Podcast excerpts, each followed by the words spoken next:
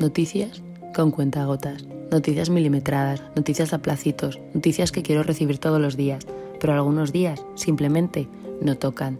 Me das info de tu vida planificada y estudiada, midiendo cada palabra, anticipándote ante mis reacciones, controlando hasta mis sentimientos.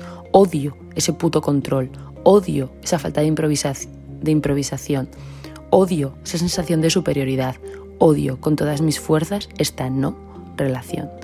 Yo llevo mucho tiempo aguantando eso, convirtiéndolo a normal en normal, imaginándome un futuro contigo que siempre acaba mal. Y tú, no sé qué piensas, ni qué juegas, ni qué quieres, ni qué no quieres.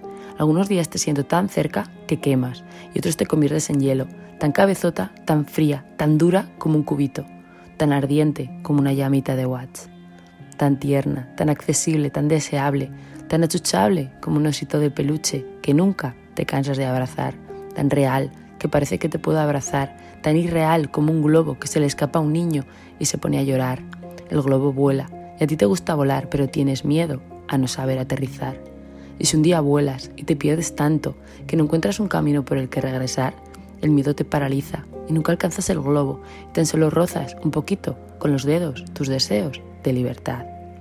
A mí me das algo de bola, solo la que tú quieres y hasta donde tú quieres, haces literalmente conmigo lo que te da la gana. Hablas, callas, ríes, lloras, me buscas, me escondes, me pierdes, me quieres, me odias, me deseas, me ignoras.